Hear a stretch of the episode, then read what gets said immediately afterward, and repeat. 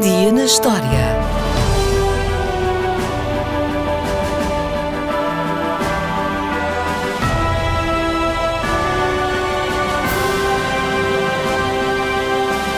A 25 de dezembro de 1914, o impossível aconteceu.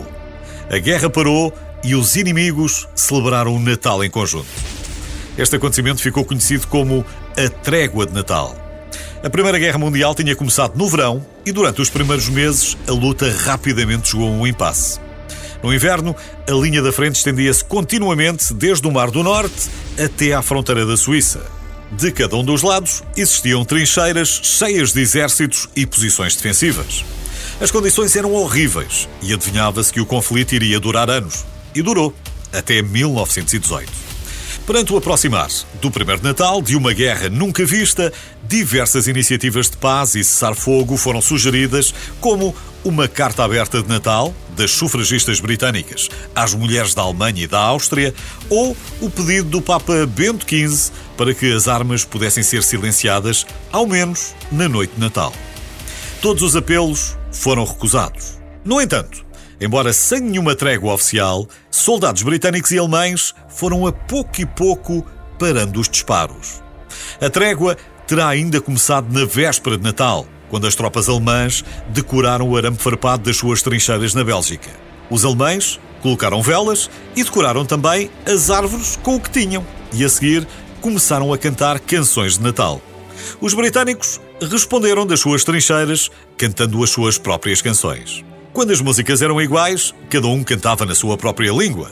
Ou então, por exemplo, no caso de Adeste Fidelis, cantaram em uníssono em latim.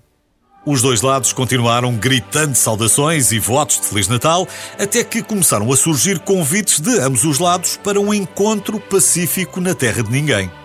Primeiro, houve silêncio, mas depois um ou outro mais corajoso saiu das trincheiras, e depois outro, e mais outro, e outro ambos os lados. Cautelosamente, começaram a andar até que se encontraram a meio caminho. A pouco e pouco, o medo foi desaparecendo e começaram a ser trocados alguns presentes, como tabaco, bolachas, chocolate, álcool ou recordações, como botões ou chapéus. Na manhã de Natal, uma missa bilingue foi rezada por um padre escocês e um seminarista alemão, seguida de um jogo de futebol. As imagens mais marcantes desse dia serão provavelmente as fotografias dos soldados a jogar a bola ou de um soldado britânico, que era barbeiro na vida civil, a cortar o cabelo a um alemão.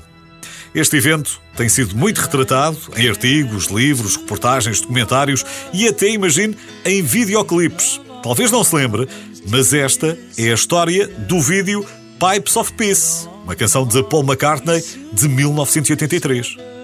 A guerra prosseguiu, infelizmente, noutros locais da Noite da Consoada e em muitas outras noites e dias seguintes.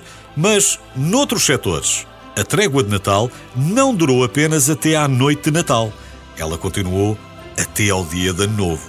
Porque o Natal, apesar das guerras e das pandemias, é sempre o Natal. Feliz Natal!